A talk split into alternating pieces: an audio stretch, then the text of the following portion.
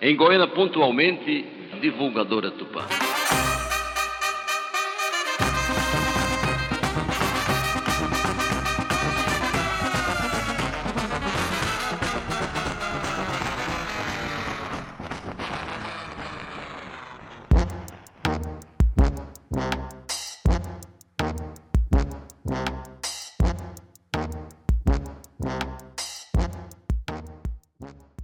Tinha concentração de gente, Otávio instalava um projetor de som, né?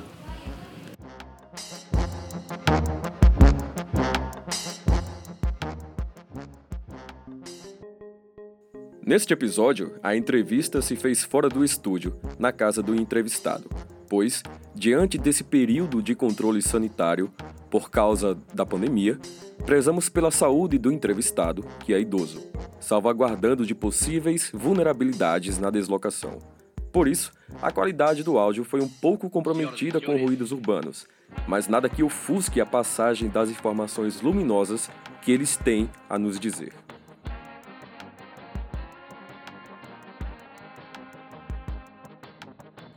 Goiânia 2022. Entender o som como transeunte e a música como tecedura de uma sociedade é um senso comum para quem vive nesta territorialidade. Ao sentir a falta da atuação da amplificadora Tupã, que tem mais de 50 anos de história no enfrentamento do período pandêmico, foi desenvolvido esta pesquisa e arquivamento sonoro, se transformando neste podcast Tupã, o som que vem no céu da memória. Por meio de nove episódios, eu, Talita Medeiros e o radialista Guilherme Souza recebemos detentores de saberes sobre estas temáticas da nossa cidade. A partir daqui, iremos adentrar em escuta sobre nós. Que este som reverbere o rememorar. Podcast Tupã. O som que vem no céu da memória. Episódio Getúlio Bezerra. O senhor se recorda de como Otávio deu início à história da Tupã e como ele atuava? Nessa época eu não vivia por lá, mas eu me recordo, né? Começou como professor de som. Então, o Otávio, que era radialista, entendeu? Ele fazia propaganda política, foi quem fundou a Tupã, né? O Otávio gostava, né? Da, da, da, da profissão Aí começou a semear é, projetores de som nas ruas aqui mais próximas da cidade, né? Porque ele não tinha condições financeiras para fazer tudo de uma vez, né? Ele saiu fazendo aos pouquinhos. Aí foi, colocou um ali perto do buraco da Gia, aí colocou outro na Rua da Conceição, aí colocou outro na Rua da Misericórdia, aí colocou outro na rua da, no começo da Rua das Quintas. Isso ele não fez de uma só vez, não saiu fazendo aos poucos, né? Ele fazia uma ronda semanal, ele ia, alugava um carro e saía uma vez por semana é, nos pontos onde tinha o professor de som instalado para saber se estavam funcionando, né? Além disso, na própria Tupã mesmo, a gente divulgava é, nota pedindo que as pessoas é, comunicasse a gente, aos estudos da Tupã, caso o professor de som naquela rua viesse a parar, a gente pudesse consertar e tal. Quer dizer, ele tinha cuidado de manter as coisas sempre em seus devidos lugares, né? E foi sempre assim, zeloso, entendeu? Era comunicativo com as pessoas, não tinha curso superior, mas sabia se expressar bem. Em 58, a Tupã foi considerada de utilidade pública através de uma lei municipal. É, foi na gestão do prefeito Lourenço Gadelha, dizendo que a divulgadora Tupã era um órgão de utilidade pública. Aí ficou reconhecida como utilidade pública. Esse documento tem aí, com o papel timbrado da prefeitura, né? E com a assinatura do prefeito, né? Isso já é, poucos anos depois da fundação, né? Ele já, já tinha conseguido isso. Para quem não sabe como a Tupã interagia na vida das pessoas, O que o senhor diria? A gente era obrigado a ouvir, porque eram, eram projetores fixos.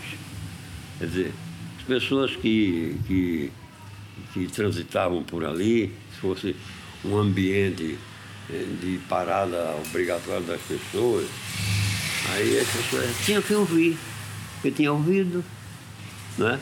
era fixo. Então, a, tinha audiência muito maior que certas emissoras de rádio. Jatupá não, era única.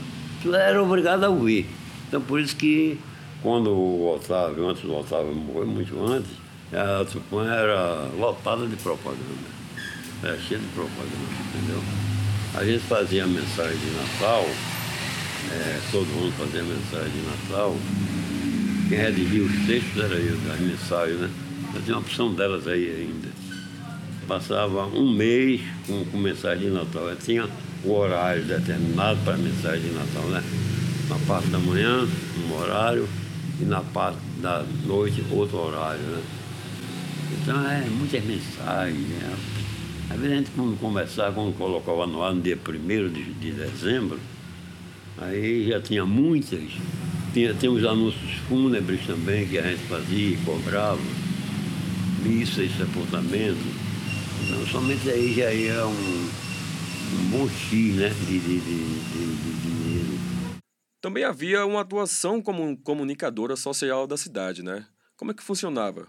Quando faltava água, a Compesa mandava uma nota dizendo que faltou água na cidade, que né, os serviços deverão ficar prontos.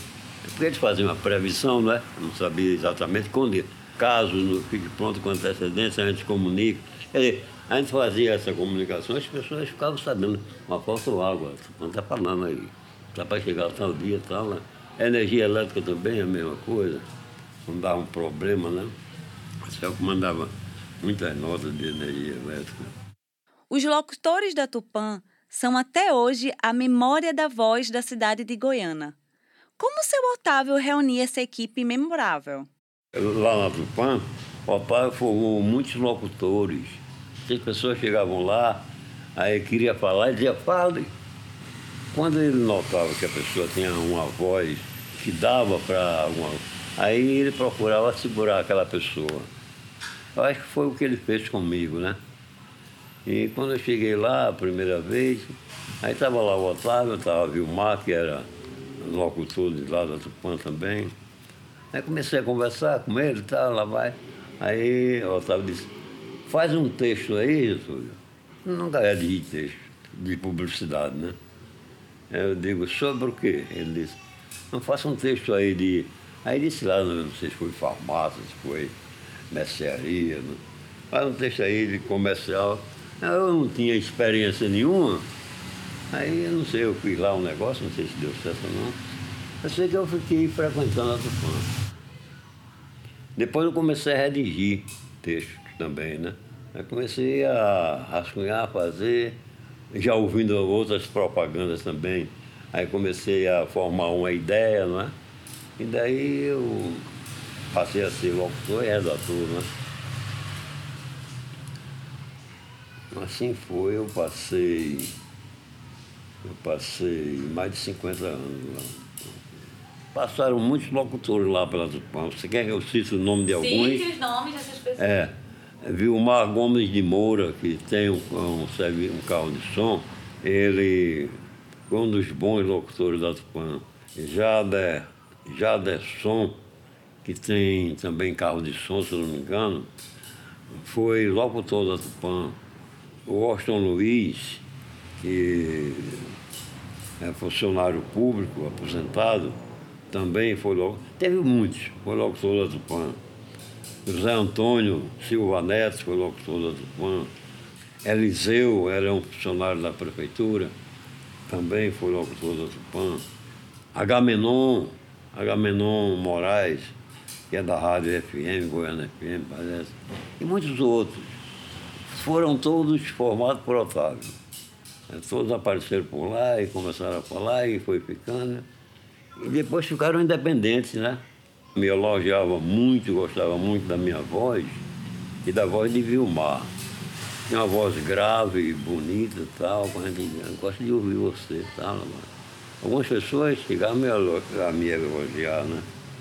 Mas passou muita gente pela Tupã, tudo formado por Otávio.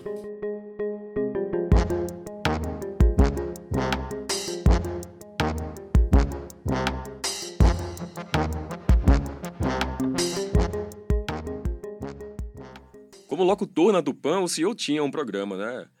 Fala pra gente um pouco sobre ele, seu Getúlio. Tinha um programa que eu fazia à tarde, Comunicação ao seu alcance. Era um programa com música, músicas antigas, né? Música, notícias e informações úteis. Aí eu fazia esse programa toda tarde, de três e meia e cinco horas. Eu tenho uma opção de CDs ali que eu rodava no programa, né? Ângela Maria, Agnaldo Timóteo, Francisco Carlos, nem pouco a gente se lembra de Francisco Carlos, Núbia Lafayette, é, Rony Von. Tem uma porrada de CDs ali que eu rodava no programa. Toda tarde eu rodava um CD diferente, né? Aí a, pessoa, gostava de ouvir. Hoje a gente vai apresentar os grandes sucessos de Agnaldo Timóteo. Aí eu fazia uma seleção musical, eu pegava vários LPs e tirava aquelas músicas que eram um sucesso e passava para o CD. Porque as mais conhecidas eram mais ouvidas. Aí as pessoas às vezes ficavam até cantando nas ruas. Quando eu botava aquela música do Baltazar, é, rodava os grandes sucessos do Baltazar, uma das músicas dele de sucesso foi Sara. Aí quando eu botava, Sara, onde é que você se esconde? Aí a turma ouvia e cantava. Eu vi muita gente cantar, quer dizer, eu ouvi não, as pessoas olha tudo, o pessoal estava cantando lá, a música que estava passando, porque a música era conhecida, né? Era sucesso, era conhecida. Aí isso ligava as pessoas mais no programa, né? O Otávio tinha um outro programa, Saudade Não Tem Idade. Ele fazia à noite, de 8 às 9 horas. A Tupan saía do ar de 9 horas, né? Ele fazia uma hora de programa Saudade não tem idade, era com músicas antigas também. A dele era muito mais antiga do que as minhas, né? E as que eu rodava. Esse programa que eu tava, tinha à noite, é, Tavinho fez, um, um, tirou várias músicas e fez um CD, reproduziu muitas cópias e vendeu. Tem a foto dos meninos, dos netos dele, né? Tem a foto do próprio Tavinho, parece também. E tem as músicas, né? Programa fixo mesmo, eu só tinha isso. O resto era tudo era propaganda intercalada. E as mensagens de Natal que a gente fazia em dezembro, né? O Vilmar tinha, tinha um programa também, Vilmar Gomes, me lembro. Era é, Quando o Crepúsculo Vem. Ele fazia de 5 a 6 horas. Vilmar Gomes de Moura, Quando o Crepúsculo Vem. É, é, que as pessoas recordavam, né? Meus sucessos, as pessoas parece que gravam e não apaga da memória nunca. Eu, eu sei de letras de música de 50 anos atrás, aí quando eu. Porque a minha voz agora já está meio embacada pela idade, 80 e poucos anos, aí não tem mais aquela voz é, firme, é, robusta e tal. Aí, mas quando eu começo a cantar mesmo com a voz desafinada, Aí eu me lembro da letra de tudinho. É uma memória, né? Grava. 80 e poucos anos, gravar uma coisa que faz 50, 60 anos que passou, não é moleza não. E são muitas. Já que o senhor está falando de música, de todas que tocaram lá, qual era a mais especial? Os dias mais felizes que passei foram contigo. Por isso que eu não posso te esquecer um só momento. Mas eu acho dessa do Roberto Luna, eu acho a principal música que eu gosto. O Roberto Luna não é um cantor muito conhecido não, mas ele tem uma voz muito bonita e as músicas dele são muito agradáveis de ouvir. E essa me tocou, né? E eu rodava né, no meu programa. A Tupã não tinha essa música, não. Isso é que não posso te esquecer um só momento. Eu posso até jurar ante o altar amor sincero e a todo mundo tu podes contar que eu te quero. Teus lábios me fizeram suportar minha amargura e não me cansarei de bendizer tanta ternura.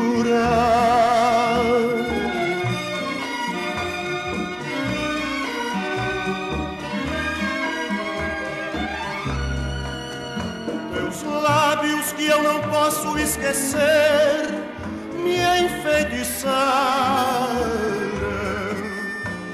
trazendo mil desejos e ilusões que me encantaram.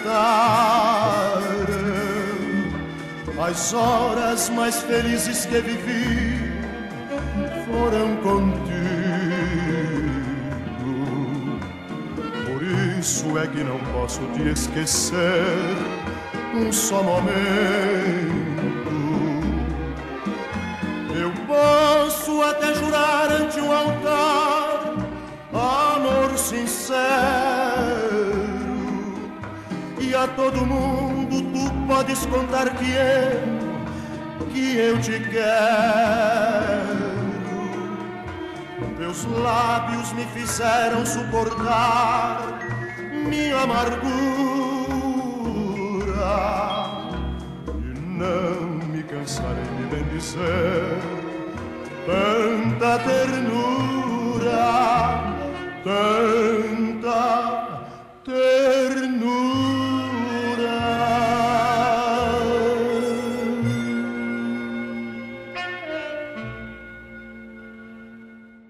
O podcast Tupã o Som que Vem no Céu da Memória foi realizado com incentivo da Lei Aldir Blanc por meio do edital 2021 de Criação, Fruição e Difusão LEB-PE, lançado pela Secretaria de Cultura do Governo de Pernambuco. Equipe: Coordenação, Pesquisa e Locução Talita Medeiros. Locução: Guilherme Souza. Captação de som e edição: Matheus Pinto. Vinheta: Sam Silva. Registros fotográficos e audiovisuais: Manu Leite. Design: Inácio Eugênio. Agradecimentos: Amplificadora Tupã, Getúlio Bezerra e Wellison Richard. Realização: Rasteiras Produções. Que este som ecoe. Satisfeita por ter cumprido a última etapa seus trabalhos programados para o dia de hoje, retira-se do ar neste momento a divulgadora do PAN. Senhoras e senhores, boa noite.